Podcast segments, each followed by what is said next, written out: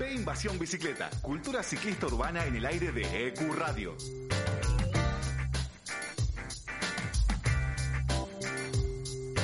Con Matías Abalone y Chela Duarte. Una hora de ciclocultura, movilidad, urbanismo, vida sustentable, tiempo libre y todo lo que le interesa a quienes se mueven en bici por la ciudad.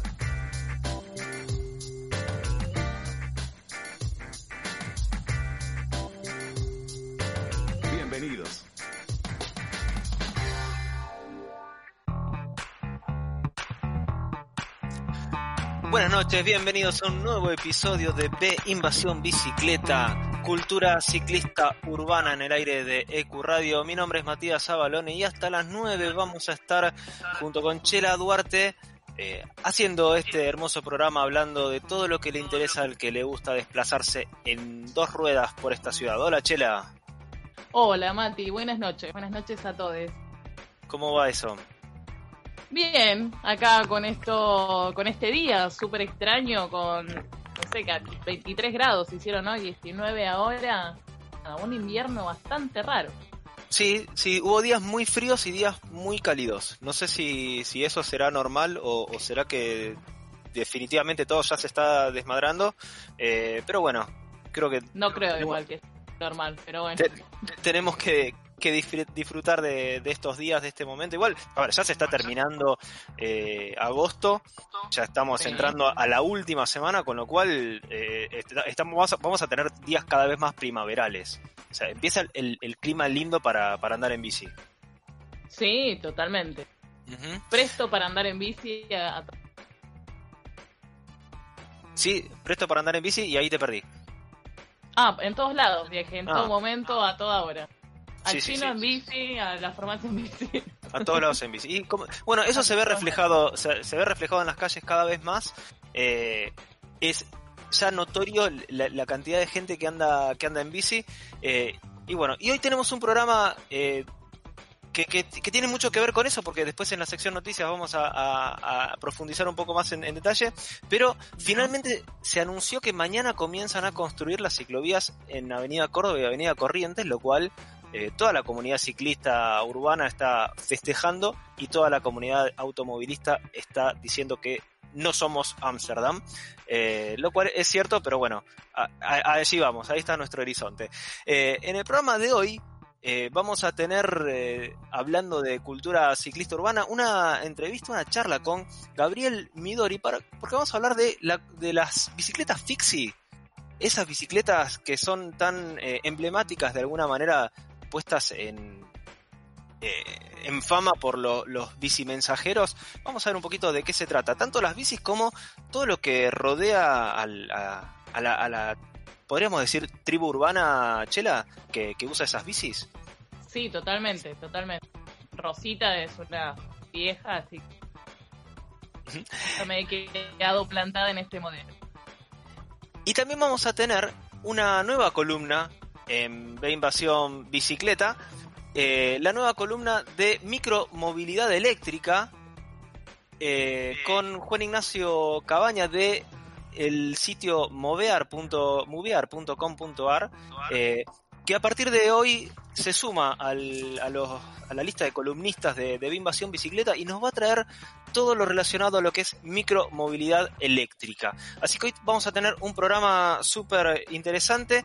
Eh, esta es la última semana que tienen aquellos que quieran colaborar con nosotros, con B Invasión Bicicleta, con una cerveza, para llevarse el voucher de 1500 pesos en el sitio Stylewatch. ¿sí? Colaborando con B Invasión Bicicleta te llevas un voucher por 1500 pesos para utilizar en el, en el sitio web de Stylewatch y comprar un reloj, un, alguna a, alguna cosita linda que, encuentres ahí en el, sitio. Eh, así que apúrense, esta es la última semana, colaboran con nosotros, nos ayudan a seguir manteniendo este espacio y se llevan 1500 pesos. Las vías de contacto, Chela. Nos pueden encontrar en Instagram como B Bicicleta, en Twitter estamos como arroba Bici, en Facebook como B Bicicleta y nuestro sitio web es binvasionbicicleta.com.ar. Muy bien, ahí también pueden asegurar su bicicleta para eh, nada, andar más seguro en, esta, en este momento que, hay tantas bicis en la calle. Lamentablemente también cada vez hay más robos. Este, también pueden asegurar ahí su bicicleta con un 15% de descuento completando el formulario eh, y el seguro de seguro bici está ahí para, proteger su bici. Eh, Chela, no sé si te si has visto, eh, bueno, lo comentábamos recién hace un ratito, que cada vez hay más ciclistas en la calle y al liberar también las actividades deportivas y no haber muchas otras alternativas de esparcimiento, no hay cines, no hay restaurantes, no hay shoppings, también se llena de gente corriendo o entrenando por la calle. ¿Te, ha pasado de ver conflictos con gente en la bicisenda? Eh, ¿Gente corriendo en la bicisenda? No, no he visto, he sido partícipe, porque viste que esto de manejarse con mucha intensidad en la vida lleva a situaciones donde sí, he tenido algún que otro intercambio de palabras en realidad, tranqui, siempre respetuosamente. Sí, insultando respetuosamente. No, no, no, no, pero me ha pasado particularmente muy cortito y es que iban eh, dos, dos runners eh, que se ve que tenían mucha experiencia, pues estaban muy equipados, ellos iban haciendo diferentes eh, trotes y demás. Cuando los alcanzo, iban uno al lado del otro. Nada, yo. Ah, chicos, permiso, permiso. Claro. Y se enojó. Uno, uno de ellos se enojó y lo miré así como diciendo: ¿Me estás tomando el pelo? ¿O tiene que decir bicisenda exclusivo? No entiendo. Pero bueno, nada, le mandé un beso y le dije nada, que sigas bien. Hay, hay mucha, sí, hay mucha, muy, muy poca tolerancia, incluso cuando uno, eh, eh, cuando, cuando uno vos ves que está evidentemente mal, o sea, estás cruzando el rojo, ¿no?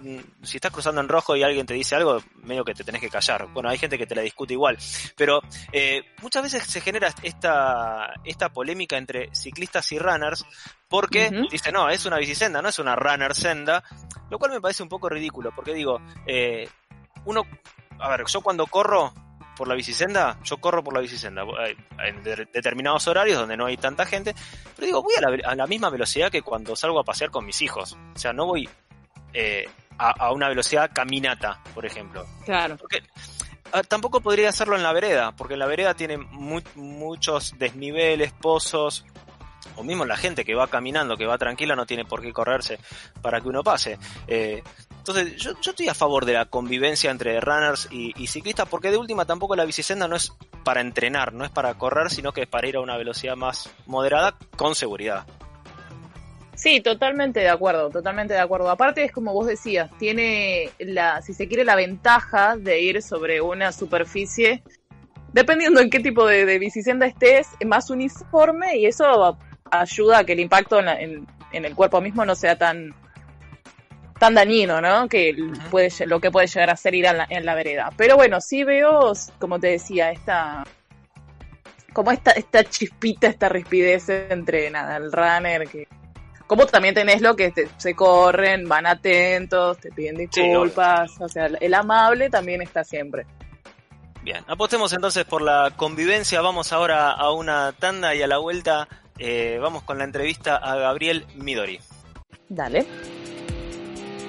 Si te gusta nuestro programa y querés seguir apoyándonos para brindarte el mejor contenido relacionado al ciclismo urbano, entra a deinvasionbicicleta.com.ar y entérate cómo podés colaborar con nosotros, por lo mismo que te saldría invitarnos una cerveza.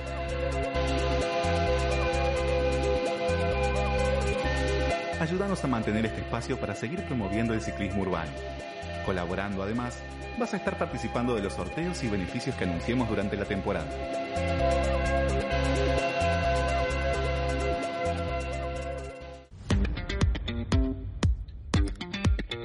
Hola, estamos, seguimos en, en Invasión Bicicleta. Eh, estamos en comunicación ahora con Gabriel Midori, eh, que es un referente, digamos, del, del mundo fixie. Hola, Gabriel. Hola. Hola, ¿qué tal? Ahí te, te, escuchamos. ¿Cómo estás, Gabriel? Muchísimas gracias por eh, esta comunicación con Invasión Bicicleta. acá Matías y, y Chela te saludamos. Ahí está, no, me escucha un poco raro. Cuando hablo yo escucho como A ver, vamos a ver si, si nuestro operador puede, puede solucionar eso. Eh, Gabriel, te llamamos. No sé si ahí nos estás escuchando bien. Vos cualquier cosa avísanos, ¿eh? Pero se escucha bien. La verdad es que cuando yo hablo es como que se pisa mi, mi, mi voz con, con un retorno que hay ahí, como un lag. Bueno, Ahí está, y de- bajamos un poquito la cortina entonces. Ahí está.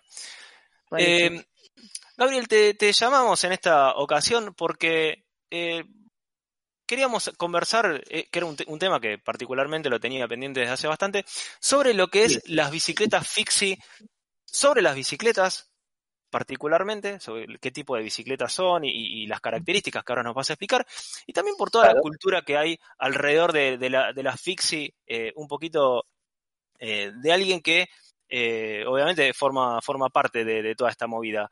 En, en primer lugar, ¿querés explicarnos, contarnos qué es una, una bici fixie? Una bicicleta fixie, o sea, el término fixie significa una bicicleta con transmisión fija, ¿no? Sí pasó que, como hay una estética bastante particular, eh, uno tiende a generalizar y quizás ve una bicicleta de rodado 28 con ruedas finitas, como siempre lo describen, y dicen, Sí. ah, una fixie. Y en realidad quizás es una bicicleta, como acabo de decir, pero es de single speed de una velocidad. Fixie es una bicicleta con la transmisión eh, fija. Esto viene y proviene de, de bicicletas de velocidad de pista. ¿Vieron esos velódromos que tienen una suerte de U? Sí, como Sí. el cadete, por ejemplo. Son bicicletas, son bicicletas de ese estilo, o sea, salen de ahí, pero obviamente tienen ciertas modificaciones en la configuración. Obviamente un ciclista que corre en pista no usa la misma carga o el mismo radio que puede llegar a usar eh, uno, un chico en la calle, ¿no? Pero vamos, el concepto, digamos, la esencia sería eso, digamos, son bicicletas de pistas adaptadas a lo que es la ciudad. Eh, ¿Y qué no es una fixie? O sea, por esto que me decís, eh, la característica fundamental es que tenga que tener el piñón fijo. O sea, cuando vos pedaleas para atrás, la bici va para atrás. O sea, una bici contrapedal no sería una bici, una bici fixie.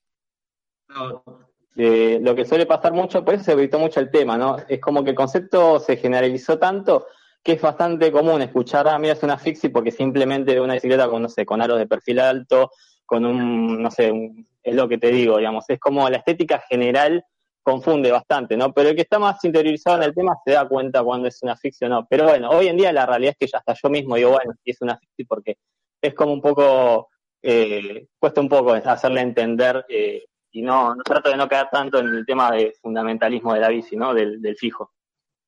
Claro, es como Claro. que pasa a ser una cuestión más de, de, de nicho, de, de, en- del- de la gente que realmente está corriendo eh, a una generalidad que se formó hoy en día.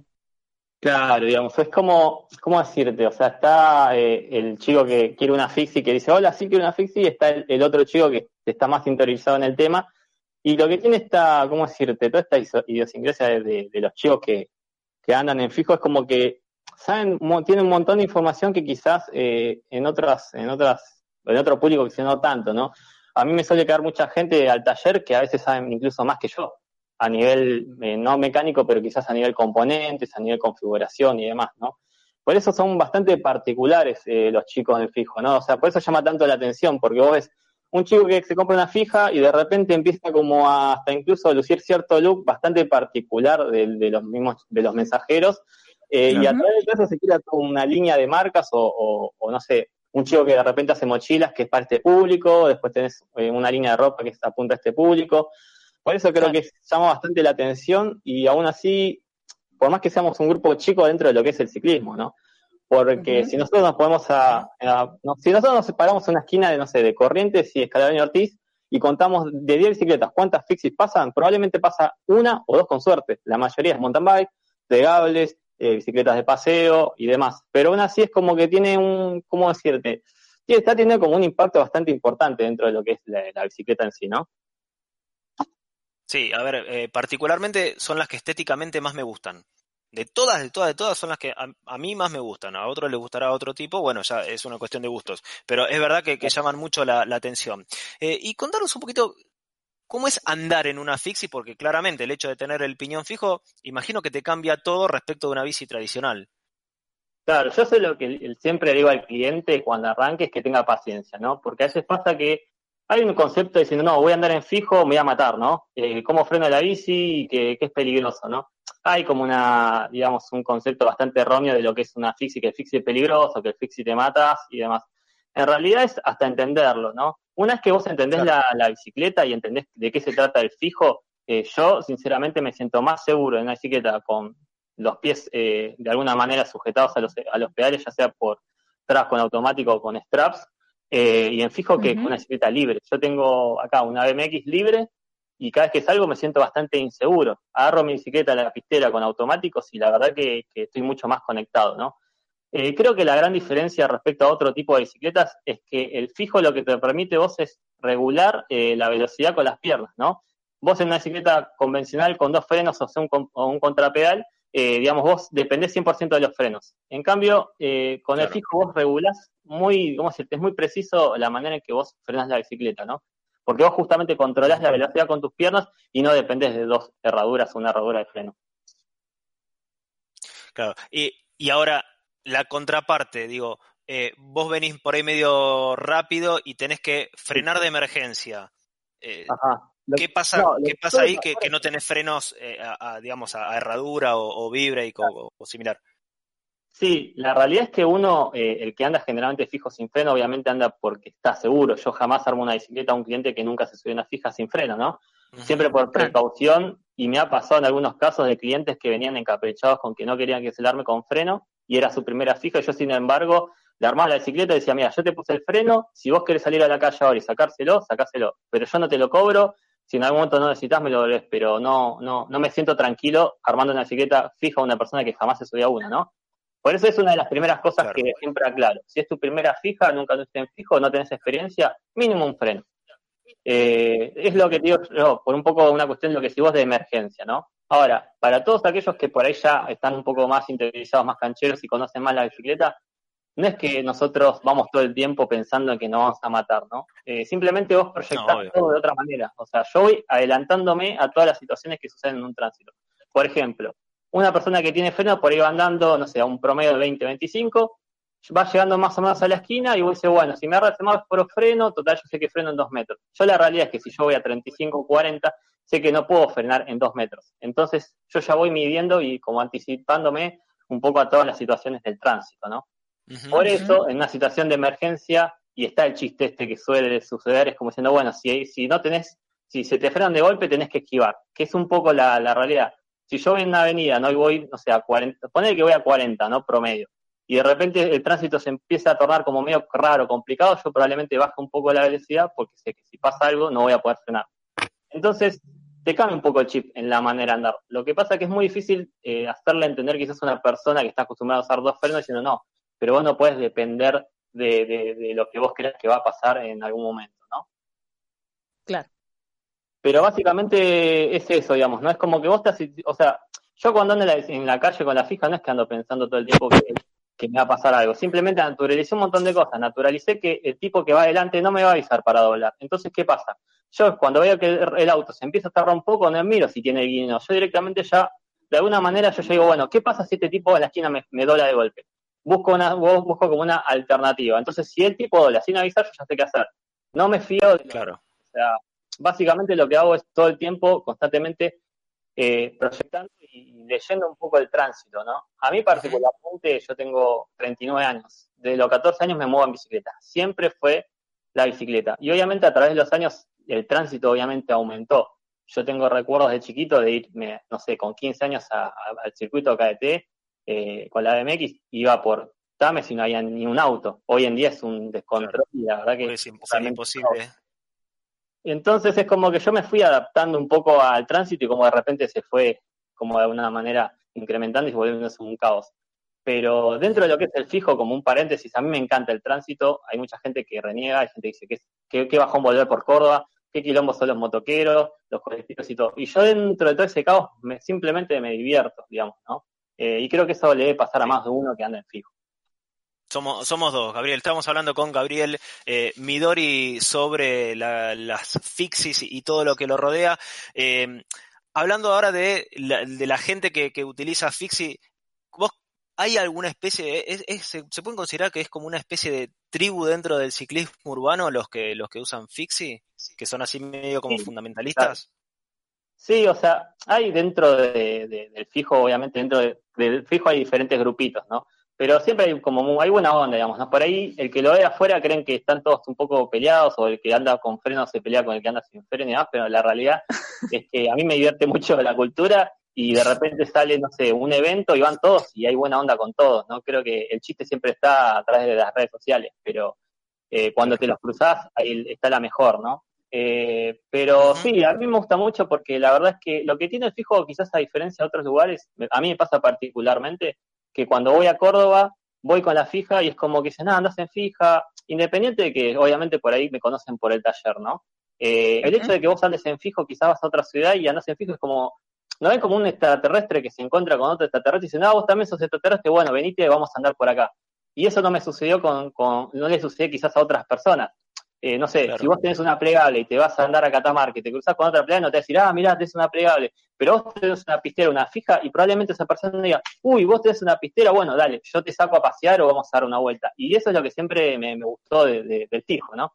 Y esto creo que sí, hay como una camaradería, sí, hay, como una camaradería más espontánea, ¿no? Exactamente, yo creo que por una cuestión de que somos medio nicho, ¿no? En todo esto. Yo lo que suelo ver bastante las grandes marcas como que intentan decir, bueno, una marca X, no quiero dar marcas, ¿no? Pero hay una marca X mayorista que vende 20.000 bicicletas, no sé, por mes. Y quiere decir, vamos a traer una fixie. La meten en el mercado y los fixie, los que andan en bici diciendo, esto no va, esto no me gusta, esto no sirve, es como que no logran entender qué es lo que quiere, digamos, ¿no? E incluso me pasa a mí que ahí viene con clientes con ideas muy raras o muy particulares y yo estoy, realmente me vuelvo loco para quizás conseguir ciertos componentes porque esa persona quiere eso, ¿no? Eh, tienen algo especial. Eh, hay algo que me dijo una vez un bicicletero de, acá del barrio, que me dijo, ¿qué, especiales son los fixies, ¿no? ¿Qué especiales son ustedes, no? El otro día vino a buscar uno, un componente, le mostré uno igual y dije, no, ese no quiero, yo quiero que tiene dos tornillitos acá porque aprieta más. Eh, dice, no, la verdad que no los entiendo, digamos, ¿no? Pero sí, eh, somos bastante bichos raros, por decir una manera, pero no sé, a mí me gusta y la gente es copada, es lo que te digo, siempre, siempre está predispuesta a salir a andar e incluso me pasa a mí yendo por la calle cruzarme quizás con otro fixie y quedarme charlando por el simple hecho de que los dos andamos en, fija. Claro, eh, y, también por el hecho de que quizás eh, la bicicleta tiene su origen en una, en una bicicleta deportiva, eh, también hay algo de competencia ahí, ¿no? Porque están las famosas Alicats, que de alguna, de alguna manera es la parte competitiva de, la, de las fixies urbanas. Claro. Sí, el Alecat, para que el que no conoce, básicamente es una carrera urbana que consiste por ahí en, no sé, en cinco o seis puntos eh, por la ciudad. Eh, se da un mapa y el que lo hace más rápido gana, digamos. No, no hay regla, o sea, la única regla es obviamente eh, cumplir esos requisitos de cinco puntos. Obviamente se genera un caos porque, imagínate, no sé, 60 personas que salen de una plaza enloquecidos por Avenida Córdoba para llegar al checkpoint que está, no sé, en Parque Sarmiento, el que lo de afuera diciendo, estos tipos están locos, ¿qué les pasa, no? Qué les pasa por la cabeza. Pero bueno, es esa adrenalina que tiene. Y obviamente no voy a defender el, el, Alecat porque sé que es algo que está mal, porque pasamos en semáforos en rojo, eh, sí, tiramos finos como dice mucha gente, hacemos las cosas mal, suele haber accidentes, eh, por suerte nunca hubo una tragedia, al menos dentro de lo que es una carrera de Alecat. Eh, pero bueno, es, ese mundo que quizás entiende solamente el que, que anda en fijo, ¿no? Pero también lo que dio lugar. perdón, perdón porque mencionaste algo que, Perdón porque justo te interrumpo. Eh, mencionaste algo que, quizás eh, damos a entender algo que, no es así. Digamos, sin hacer un juicio de valor sobre si está bien o si está mal, es algo que eh, se organizan y, suceden. O sea, obviamente no, no vamos a andar diciendo salgan a lo, loco pasando semáforos en rojo, metiéndose en contramano, pero digo, bueno, son competencias que, suceden, entonces, nada, quiero aclarar esto para que nadie nos malinterprete, digo, no, no estamos haciendo un juicio de valor sobre si está bien o está mal la competencia, somos grandes y está en cada uno saber qué es lo que, cómo tiene que comportarse, ¿no? Claro, sí, totalmente. O sea, siempre fue tema de, discusión, ¿no? De hecho, por ahí marcas importantes nunca quisieron patrocinar este tipo de eventos porque por ahí no les gustaba la, la orientación que tenía, ¿no? y quizás me decían, bueno, mira, si hacen una carrera en un circuito cerrado, que haya una ambulancia, sea como mucho más cuidado, no tendrían problemas. Por eso el Alecat es como algo bastante entre amigos siempre, como marcas que están metidas en la movida y es tipo, es entre nosotros. Si vos te caíste, te lastimaste, bueno, levantate y hacete cargo vos, no, no, no vengas después a, querer hacernos, no sé, o una causa porque en la carrera te lastimaste, ¿no? Por eso es como medio una carrera clandestina y entre amigos siempre. Bien. Eh, eh la verdad que se, se, nos acaba el tiempo, esto podríamos estar charlando toda la noche. Eh, ¿Cuántas bicis tenés vos, más allá de tu taller, para, para tu uso propio? Y yo tengo ahora, ya te digo, tengo una, dos. Se está contando, es un genio. No, no, no sabe cuántas tiene. Tengo cuatro bicis ahora. No, en el momento pasa que a veces me confundo porque tengo una, a veces una la tengo arriba y demás. Ahora tengo, en pisteras tengo una de aluminio, que es la que uso todos los días, ¿no? Eh, después tengo una cero como más clásica, más del año tirando de los 90, 80, como más clasicona. Después tengo una BMX, que es la que hago para hacer piruetas y demás. Y después tengo una 26 que es fixie, pero justamente por eso en un principio aclaré lo que es el fixie, ¿no? Es una fixie realmente, pero no tiene nada que ver con la estética de una fixie, porque es una, un cuadro Roda 26 con cubiertas 2.0 que es más tirando una especie de BMX, pero fija. Claro. Eh, esa es una Ajá. fixie, pero de street, digamos, ¿no? Eh, y esa es la que usaba como para, para saltar y demás. Como medio de transporte, la verdad que no, no es lo más práctico. Excelente. Eh, Gabriel, ¿dónde te encontramos en redes? En redes yo estoy en. Uh, ahora cambié el nombre. Ahora soy Midori Jitenja, pero bueno, ponen Sí, lo- Bicicletas y supongo que, que debe aparecer. eh, De todas formas lo vamos a, a publicar en nuestras redes para, para que aparezca, así que no, no te preocupes, pero bueno, estás en, en Instagram, eh, en, ¿en qué otro lado te encontramos? Aparte de Insta. En Facebook, la, sí, Facebook la verdad que no uso mucho porque ya es como que quedó obsoleto, va, más de uno le debe pasar que no, no pasa nada. WhatsApp no usa, así que, y de, hecho saqué- eh, debo confesar que acabo de sacar el teléfono de Google porque me están llamando todos los días preguntándome cosas que, bueno, por ahí no tienen nada que ver con la bici, ¿no?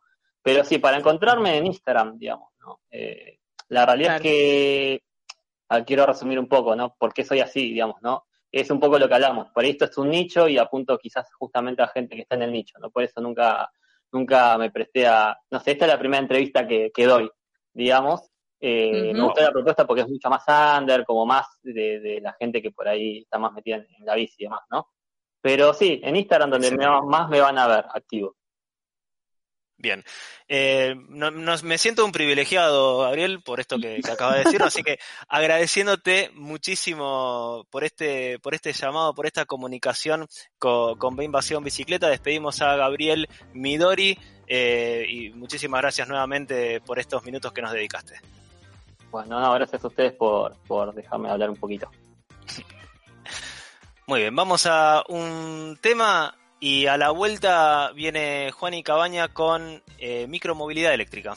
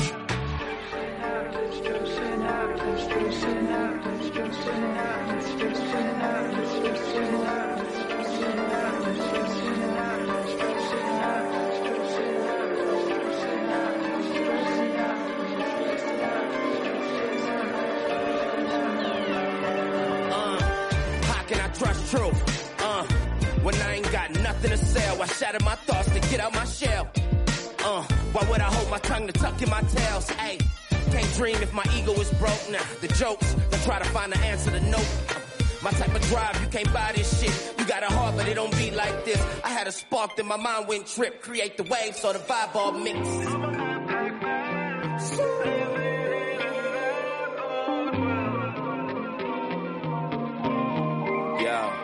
Been at the top of the top, fell from the ceiling before I fell cause I needed to grow. Bruce Lee, Roy with the glow, uh. Walked on the edge, fuck trying to dream in the bed. Before I die on these meds, nigga gon' die in the feds. Before I make it to jail, probably put one in the head. Fuck the judge and the prosecutor for hanging me dead. Plus 30 and still moving, I'm closer to live, right? Closer to live, right? All the trauma from past never taught me to fear heights. I'm gonna fly now, can't be stuck in the red lights. Take flight, the light gon' bloom for the black night. Keep a peace, no Buddhist. Got the whole hood booming. I'm like a crip hop student. You and your ass look stupid. You making we look bad. I ride the beat, won't crash. I had to fill my bag. I had to hide my stash. You know the cops like splash. I had to clear my dash. I represent my flag. I gave the hood my last. Every full crumb minute. I had to change my image. The brain don't got limits. You think a meal mean winning? Pigs out here skinning. Your soul ain't authentic. You died and still ain't living. B. Invasión Bicicleta. El mundo visto sobre dos ruedas. que se trata de mí. Y si intenta seguirme te van Bueno, y volvemos con Invasión Bicicleta. Eh, acabamos de escuchar el tema de Gorilas Pac-Man. Y como les comentó Mati antes de, de la tanda, estamos con Juan Ignacio Cabaña, que nos va a hablar sobre eh, micromovilidad. Hola, Juan. Hola Chela, ¿cómo va? ¿Todo bien? Bien, todo bien. Bueno, Bueno, bienvenido a B Invasión Bicicleta, Juaní. Eh, lo, como mencioné al principio del programa, lo vamos a tener a partir de hoy como columnista de micromovilidad eléctrica. Eh, el mes pasado cuando lo entrevistamos, eh, realmente quedamos enganchados con toda esta temática, así que eh, decidimos incorporarlo al, al programa y aceptó gustoso, así que muchas gracias Juani por, por estar aquí con nosotros. bueno, no, mira, antes que nada, muchas gracias a ustedes por, por invitarnos a sumarnos, a, a colaborar y, a poder difundir con ustedes y a poder difundir un poco más lo que es eh, la micromovilidad eléctrica, que hoy en día está, es como un tema muy, muy frecuente y que mucha gente está tratando de, de buscar y, y bueno, nosotros de Moviar lo que queremos tratar es de acercar información y soluciones, así que cuando le conté a Tobías y Ezequiel un poco de la idea de, armar la columna, que son los otros, mis dos amigos con los que estamos armando esta comunidad, este, estaban súper contentos. Así que nada, muchas gracias. Bien. Eh, y de lo que vamos a hablar hoy es un poquito como para entrar en profundidad un poco más en respecto de lo que fue la entrevista del, mes pasado. eh, entrar, en- como decía, un poquito más en profundidad sobre qué es la micromovilidad eléctrica, sacando quizás eh, de, la- de las generalidades, eh, entrando un poquito más en detalle. Claro, sí, sí, está está súper bueno lo que, lo que plantearlo de esta manera porque si bien mucha gente habla de la micromovilidad, además de la micromovilidad eléctrica, eh, es importante armar el concepto de lo que es la micromovilidad eléctrica como una nueva modalidad de transporte eh, con vehículos ligeros, que, que básicamente tienen un, un, un factor en común que tienen un motor y, eh, y son asistidos, eh, con, o sea, son motorizados los vehículos eléctricamente en general. Eh, básicamente las características de, de la micromovilidad y de donde tiene mayor impacto son en las grandes ciudades, eh, en trayectos cortos, donde hay gran- alto tránsito y es una buena manera de moverse mucho más dinámico. Aparte, tengamos en cuenta que generalmente los productos principales que son bicicletas y, y monopatines eh, son, son portátiles y, y- y uno los puede guardar libremente en cualquier lugar a donde va, tanto en la oficina, en su casa y hasta hoy en día también se pueden guardar en, en estacionamientos y, y los costos son, son muy bajos, con lo cual eh, hoy en día, más en el contexto actual, es una alternativa súper viable como para, para moverse con libertad, ¿no? Sí. Eh, y, sí. y recientemente, eh, hace apenas unos meses atrás, la ley de tránsito en la ciudad de Buenos Aires particularmente los incorporó como, como vehículos, porque antes, digamos, no, no tenían eh, una, una entidad en sí misma, sino que se los agrupaba o andaban, digamos, libremente, pero sin una regulación, ¿no es cierto? Exacto, exacto. Eh, en 2009 se, se modificó la ley de tránsito de, de la capital justamente eh, para incluir lo que ellos llaman eh, el concepto de dispositivo de movilidad personal, que, tuvo mucho auge con, con lo que cuando se instalaron eh, los, los monopatines de alquiler, que fueron Green y Movo, que de alguna manera eh, forzó a reglamentar este tipo de vehículos. Y bueno, lo que se incluyó básicamente fue el, el concepto de un dispositivo de movilidad personal, básicamente que, que la, la ley habla de, de ciertas características que tiene que tener, bueno, pero principalmente la característica que ya decía era que eh, tienen que estar asistidos por un motor eléctrico. Eh, entonces, si, si, si vamos a un poco lo que dice la normativa, eh, habla de que, bueno, obviamente estos vehículos tienen una restricción, no, se, no pueden andar por cualquier lado, básicamente en las Claro. arterias principales, lo que son avenidas, no, no deberían andar, si hay bicisenda o ciclo, ciclocarril o, o ciclovía, tendrían que ir por Ciclovía. ahí. Eh, eh, no, y, y en el caso de si no hay ciclovía, tienen que andar por la vía derecha, eso también es Claro. algo que... Que, que- tiene que- las mismas sí. limitaciones que una bicicleta convencional. Exacto, exacto. Bien. Y además, bueno, tiene otras limitaciones, ya que al tener motor también incorpora el concepto de que tiene un límite de velocidad. Eh, el límite de velocidad de estos vehículos es 25 kilómetros por hora. Eh. Si bien muchos de los vehículos pueden andar a más de 25 kilómetros por hora, es más, hace un tiempo se hizo, se hizo muy famosa la noticia de que un- una persona en un monopatín 80 kilómetros por hora en la autopista, eh, eh, la velocidad máxima que tienen es de 25 kilómetros por hora y a su vez también están limitados en la potencia del motor que no puede ser mayor a 500 watts, según lo que habla la, eh, la, la norma. Y a su vez no entra como un dispositivo de movilidad personal todo lo que son las bicimotos, o sea, si es con motor a combustión no entraría dentro de esta categoría de dispositivo de movilidad personal, que eso también es muy importante mencionarlo. Claro. Eh, y, dentro de la eh, gama de vehículos de micromovilidad, tenemos las bicis, los monopatines. eh, ¿Hay alguno más que esté incluido dentro de este concepto? Mirá, eh, están eh, también, o- obviamente, los hoverboard, que no sé si alguna vez que son, se hizo famosos por lo de Segway, que son esos que se usan con dos ruedas y, y uno va balanceándose como para adelante y para atrás para que acelere, que la verdad que no, no se usa mucho en la calle. Y después está uno que es similar, pero con una rueda. Eh, Actualmente, si, si hoy hablamos de este tipo de vehículos, el, el- casi el 100% de, de- de- del mercado eh, y del tránsito lo, son monopatines y bicicletas eléctricas.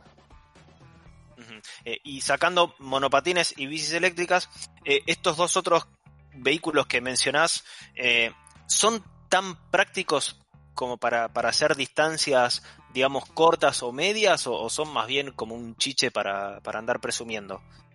Mira, la verdad es que sí, no, están hechos, eh, no están hechos y no están diseñados con esa concepción. Es más eh, con fines de ocio que con fines quizás de una herramienta de todos los días como para ir a trabajar eh, y, y volver. Bueno, en el caso, o- básicamente como una herramienta diaria de- que te transporte del punto A al punto B en una ciudad de alto tránsito como es Buenos Aires. Ni hablar de las particulares que tienen las, las particularidades que tienen las calles de Buenos Aires que quizás no están en las mejores condiciones y eso hace que los productos tengan un desgaste mucho mayor. Ni hablar de, bueno, de, lo- de los, accidentes que, que se pueden tener, ¿no? Por el, por el mal estado de las calles. Pero bueno, eh, particularmente hay muchos productos, y, eh, y no me quiero ir mucho de tema, que tienen un desgaste mucho más fuerte eh, porque las, las calles no están en, en condiciones. Pero bueno, ese, ese- ese es otro tema, quizás. Y suponiendo que alguien, digamos, eh, se, esté por decidir, dice, bueno, no, no quiero viajar más en colectivo porque por el eh, amontonamiento de gente, etcétera, no quiero ir en auto porque eh, en auto es demasiado caro entre nafta, garage y, está todo congestionado, dice, bueno, tampoco quiero transpirar, no voy en bicicleta, mi, mi, mi opción es un, un dispositivo de micromovilidad. Eh, ¿qué son las, ¿Cuáles son las características que tiene que tener en cuenta a la hora de elegir uno? O sea, ¿cuál es, ¿en qué se basa la decisión de elegir uno u otro? Claro. Bueno, como, como te decía, o sea, principalmente lo que, los dos conceptos que se van a incluir, principalmente si uno ya es usuario de bicicleta o ya conoce la bicicleta, y en el monopatín es totalmente nuevo, es, es el tema del motor y de la batería. Eh, en el caso de, esos son los nuevos conceptos que se hablan, bueno, en el caso de, las de los motores, eh, lo que vamos a ver es el tema de los watts. O sea, el, el, el watts básicamente lo que te va a determinar es la potencia que tiene ese motor. Que si bien eh, hoy está limitado a 500 watts, o sea, básicamente lo que te va a dar el- la fuerza que tenga el motor es la velocidad y a su vez y la aceleración. Eh, y a saber, ¿por qué? Capaz que quizás eh, si, estamos en una ciudad donde tiene muchas subidas y muchas bajadas, la potencia del motor no la va a sentir tanto mientras más alto sea que quizás uno más chico. Si bien todos van a decir, bueno, pero si yo puedo andar a 25 kilómetros por hora, eh, no, me, interesa tanto porque hoy en día un motor promedio de bicicleta está entre los 350 watts y alcanza, si puede, se puede hasta 30 kilómetros por hora. Entonces, eh, Claro. lo vamos a sentir quizás a veces cuando si va más cargada, por ejemplo, si uno usa, si va una bicicleta que nosotros llevamos capaz que cargas pesadas, eh, eso eh, va a influir. Lo mismo con los monopatines. Eh, y después, obviamente, lo que uno tiene que ver es la posición del motor. Hoy puede haber que los, los mo- los motores van posicionados principalmente en las ruedas. Sí. Puede ser en, la, en su mayoría la trasera, básicamente por, por lo que averigüé, es por un tema de, de, de dónde está el peso. En el caso de, eh, de la bicicleta, el peso está más en, en la parte trasera eh, y hay pocas que se usan en, en, en- la rueda delantera. Después hay unas que son más novedosas, que no llegaron todavía a Argentina y las pocas que llegaron son bicicletas muy caras, que tienen el motor en, como sería en la parte central, donde están los pedales, donde gen- Sí. generalmente la asistencia está en el pedaleo directamente. Y eso hace que les dé mucha más autonomía a la bicicleta. Ujú. Eh, y después, bueno, lo, y después tenemos otras bicicletas que también son como más sofisticadas, que son, que tienen como se llamaría tracción integral, que básicamente tienen un motor en cada rueda y, y la controladora de alguna manera administra eh, la energía que le da las ruedas para que eh, trabajen a la par. Eso es O sea, son Tanto. la- las 4x4 de las bicicletas eléctricas. Exactamente, exactamente. Y bueno, y en el caso de los monopatines, eh, lo mismo, pero la- la- en el común de los monopatines está más en eh, la rueda delantera del motor, Eh, porque es donde uno quizás va haciendo fuerza, o hace- se va apoyado, que es en el maniobro. en el- eh, eso es respecto a los motores. Y después, bueno, con respecto a las baterías, el concepto que uno quizás va a incluir es lo que es el tema del amperaje, eh, que básicamente el amperaje lo que nos va a determinar es, eh, es la, autonomía que vamos a tener con ese vehículo. Mientras mayor sea el amperaje, mayor es, el- es la autonomía que tengamos. Que básicamente eso es importante, esos conceptos tener para que hoy en día eh, cuando uno ve y va a comprar y va a elegir un monopatín, quizás se puede empezar a dar cuenta de la relación entre el, el amperaje y la autonomía que dicen. Quizás yo recomiendo más ver el amperaje que ver la autonomía que me dice el fabricante, que quizás, bueno, es bastante subjetiva, porque todo está sujeto a las condiciones de uso de cada monopatín o cada bicicleta. En promedio, una bicicleta o un monopatín con 10 amperes hace entre 30 y 40 kilómetros, más o menos. Entonces, eso es importante tenerlo en cuenta porque quizás cuando uno ve eh, la ficha técnica, capaz que se da cuenta de que el amperaje que te dice el, fabricante no se condice con eh, la autonomía que te está diciendo. Así que eso es muy importante también tenerlo en cuenta. Pero bueno, eso básicamente son los dos conceptos básicos que uno tiene que empezar a tener en cuenta al momento de elegir este tipo de vehículos. Ni hablar, que también es muy importante, como para cerrar el tema de la batería, es averiguar el, la marca de la batería y la marca del motor, porque eh, también indica, va a indicar la vida útil que va a tener esa batería. Yo recomiendo Claro. que, si bien son más caras, que apunten a comprar vehículos con baterías de primera calidad, como Samsung, Panasonic o LG, que van a tener, se, llama- se dice vida útil, pero en realidad en lo que es- se llaman ciclos de carga, que son la cantidad de veces que uno puede recargar el vehículo, es mucho más larga cuando tiene una batería de calidad y de, primera marca que quizás una genérica china. Y muchas veces eso te vas, se das cuenta con el precio del producto. Claro, ahora Juan, y tengo una pregunta en, respecto a esto que nos estabas comentando de eh, el origen o la calidad, si se quiere, de, de lo que serían los repuestos. La pregunta es básicamente cuál es el origen de los productos que, que se están manejando hoy en día. ¿Es posible conseguir repuestos de baterías eh, que sean nacionales? ¿Es todo de afuera? Claro, e- e- eso, eso es muy bueno tenerlo en cuenta porque eh, al momento de elegir, eso también lo tiene que tener al día de mañana, cómo, cómo va a, a solucionar algún problema que tenga eventualmente con algún accesorio, sobre todo de estos principales componentes. Claro. Eh, el origen principalmente de, de estos productos son todos importados hoy en día. Eh. Actualmente hay pocas marcas eh, que- de bicicletas que, que sean fabricantes locales eh, y de monopatines casi todos son todos importados. Ahora, esta semana salió la noticia que hay un- un- una, un- una marca nacional que está ensamblando monopatines, pero principalmente el componente, o sea, tanto a nivel producto terminado o a ensamblar, los motores y las baterías son generalmente son todos importados, en su mayoría. Claro. O- O sea, lo que, lo que se limita acá es un poco al, al ensamblaje. Claro, en, en- o sea, lo que vienen son parcialmente ensamblados en las cajas y, y se terminan de ensamblar acá. Sobre todo en los monopatines. En las bicicletas quizás hay eh, fabricantes locales que diseñan los cuadros, se, se le, se le Claro. complementan los accesorios y obviamente mo- lo que se llama kit eléctrico, que, se, que es la rueda con el motor más la batería, que eso, eso sí son 100% importados. Eh, hay algo de valor acá local, más que nada las bicicletas. Claro. Excelente. Juani, eh, te agradecemos muchísimo por, por esta columna. La verdad que eh, e- es súper interesante todo el tema de la movilidad eléctrica porque quizás para muchos eh, que andan en bici el tema de las bici eléctricas les hace un poco de ruido. No, no la bici, sino que porque son súper silenciosas.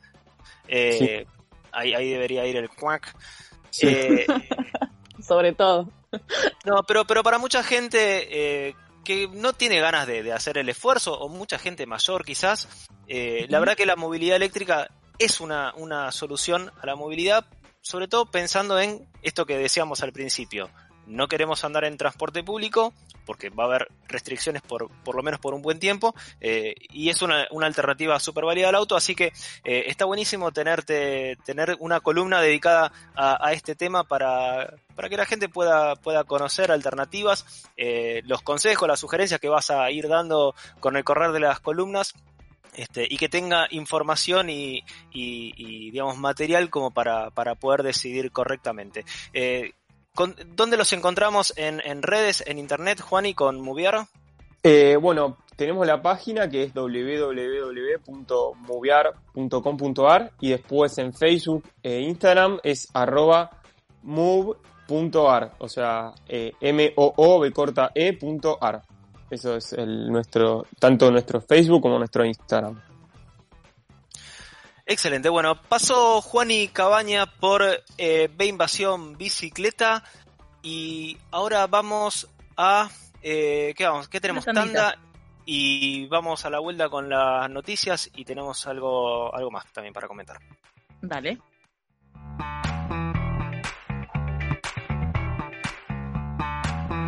Cuando conseguí mi bicicleta, debo haber sido el chico más feliz de Liverpool. O tal vez del mundo. John Lennon, músico, activista, ciclista.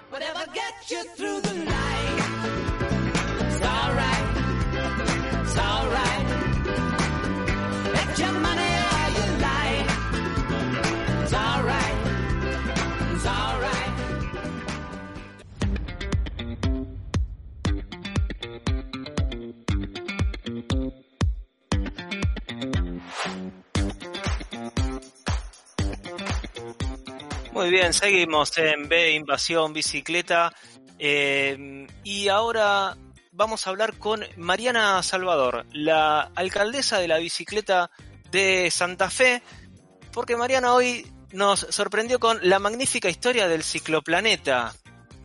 Hola Mariana, Hola, ¿qué tal? Muy buenas noches. Sí, ¿Qué tal? es, La magnífica historia del cicloplaneta. Matías y, y Chela, te, te saludamos. Eh, ¿En qué consiste esta magnífica historia? Bueno, en realidad es un cuento para las infancias que lo que hace es expresar en un lenguaje como muy sencillo todo esto que hablamos constantemente las organizaciones de ciclismo urbano, los que hablamos de movilidad sostenible, que ya tenemos como incorporados muchos conceptos y a la gente que en general no está en esos temas, por ahí le cuesta mucho entender. Y a los niños y a las niñas, bueno, también. Entonces lo que hace es bajarlo a un lenguaje muy sencillo para que se puedan incorporar estos conceptos. Eh, este libro está, o este cuento está orientado para niños de qué edad? Bueno, en realidad este cuento surge, yo te cuento cómo surge porque tiene que ver con eh, cuando fui, estuve en Dinamarca, en Copenhague, eh, en el masterclass que hace la Embajada de Ciclismo. Sabemos que Copenhague es como eh, una de las ciudades más ciclables del mundo.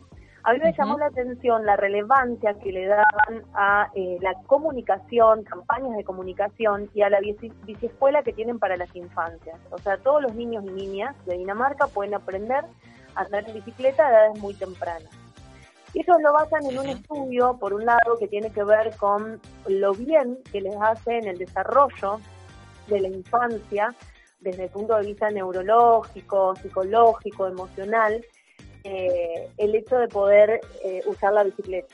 Es decir, no solo afecta Claro. de forma positiva a su autoestima, sino también eh, a la, socia- la posibilidad de socializar, a lo físico, bueno, todo lo que sabemos, pero en las infancias ellos tienen estudios que lo, lo han comprobado. Pero también eh, consideran que si la bicicultura no se da en edad muy temprana, después cuesta como eh, que la gente tome ese hábito. De hecho, eh, ellos en un momento no habían hecho tanta eh, campaña de comunicación y de bicicultura para los jóvenes y habían tenido como una baja muy grande. Entonces, cuando Claro. uno se pregunta, bueno, a ver, ¿por dónde empezar? Bueno, eso en las infancias. Y desde ahí me traje ese mensaje y, y cuando asumí eh, como alcaldesa de la bicicleta de Santa Fe, presenté en mi plan de trabajo un programa que está relacionado con las infancias y el cuento viene a ser como un pequeño aporte para que el familiar o cuidador que pueda eh, adquirirlo eh, porque hay un montón de cuentos relacionados a la bicicleta, pero no uno tan específico que trate el tema. Claro. Claro. Eh, me, encan- me encanta el, concepto, Mariana. La verdad que no, no lo había pensado. Eh, y eso que me encanta, me gusta mucho. eh, me gusta mucho leerle a mis hijos y eh, me cuesta conseguir libros en donde esté incluida la bicicleta.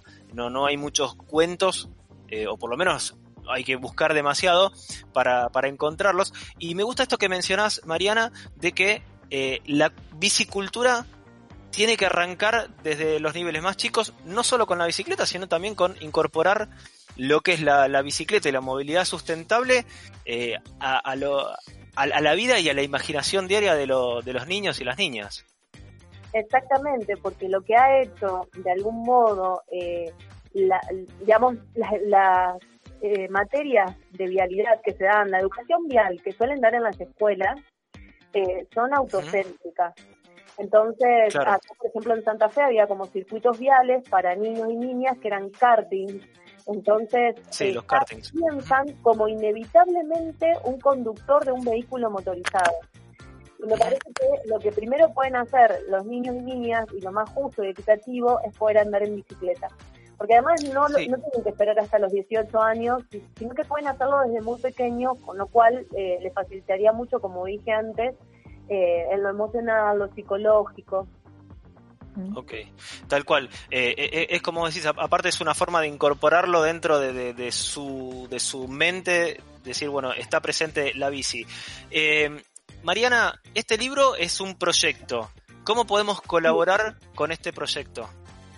Bueno, eh, la verdad es que eh, se va a abrir una plataforma de financiamiento colectivo eh, porque eh, lo que busco en realidad es pagarle al ilustrador que, que está pensado también el cuento no solamente para niños como muy pequeños, sino para niños un poco más grandes. Por eso ese tipo de ilustraciones, con muchos colores, muy representativos, pero además tiene una perspectiva de género.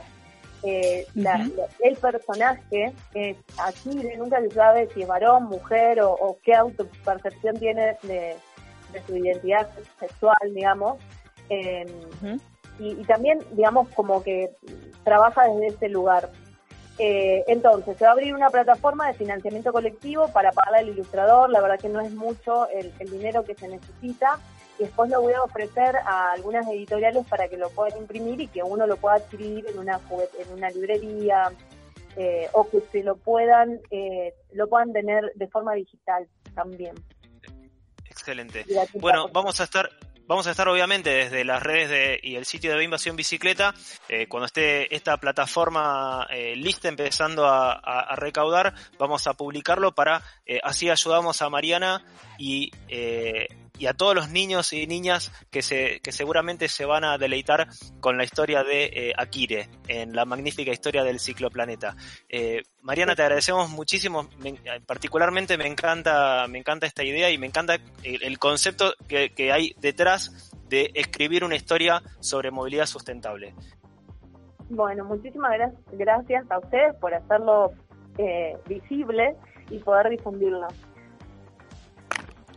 Excelente. Hablamos con Mariana Salvador, eh, alcaldesa de la bicicleta de Santa Fe, sobre su proyecto La magnífica historia del ciclo planeta. Eh, Tenemos noticias, Chela, ahora. Sí, así es. Em, a ver, ya contamos sobre la red de ciclovías que llegaba a Corrientes y Córdoba. Ujú. Em, dimos, llegamos a dar información completa, ¿no? Sobre que las obras van a ser, eh, se extenderán a lo largo de 17 kilómetros. Esto también eh, se va a incluir en los tramos de Avenida de Estado de Israel y Ángel Gallardo, lo que sería el límite entre Almagro Palermo. Y el objetivo es que en 2023 haya un millón de viajes diarios en bicicleta. Efectivamente, estos nuevos tramos eh, van a ser de mano única, con un solo sentido de circulación en el carril izquierdo completo de cada avenida, lo que va a hacer que tengan un ancho de entre 1,8 metros y 3 metros cada el- este carril, según, eh, según la cuadra, o sea, van a ser generosos en su, en su espacio. En esta primera etapa van a estar separadas con delineadores para brindar mayor seguridad al ciclista y estarán contemplados los usos que surgen del funcionamiento diario habitual de las avenidas como eh, operaciones de carga y descarga, entradas a garajes, paradas de taxi, etcétera. Claro, se prevé que las obras se extiendan por un mes aproximadamente y las ciclovías se van a ejecutar desde el microcentro y el Bajo Porteño hasta los barrios de Chacarita y Villa Crespo. Se realizarán en subetapas que se irán habilitando a medida que se vayan terminando y donde se va a generar la red eh, conectando, ¿no? La red existente de ciclovía. Correcto, las obras comienzan mañana. Esta, esta información la suministró prensa de la Secretaría de Movilidad de la Ciudad de Buenos Aires. Eh, vamos a una tanda y ya volvemos para el cierre del programa. Dale.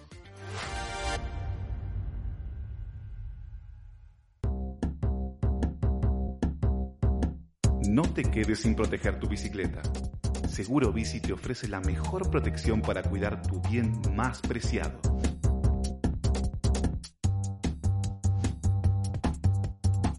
Cobertura por robo en la vía pública. Destrucción total. Responsabilidad civil. Asistencia mecánica.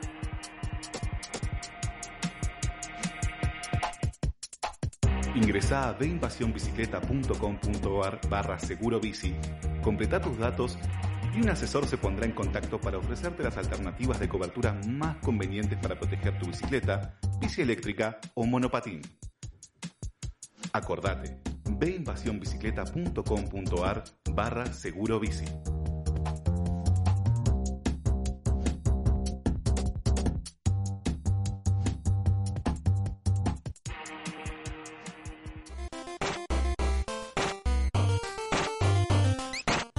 ¿Visitaste nuestro sitio web? Ingresa ahora a veinvasionbicicleta.com.ar y encontrá todo lo que buscas. Volvé a escuchar los episodios en formato podcast, noticias y todos los eventos de nuestra agenda. Entrá en la tienda web y encontrá los mejores productos para mostrar tu amor por la bici. No te olvides, veinvasionbicicleta.com.ar. riding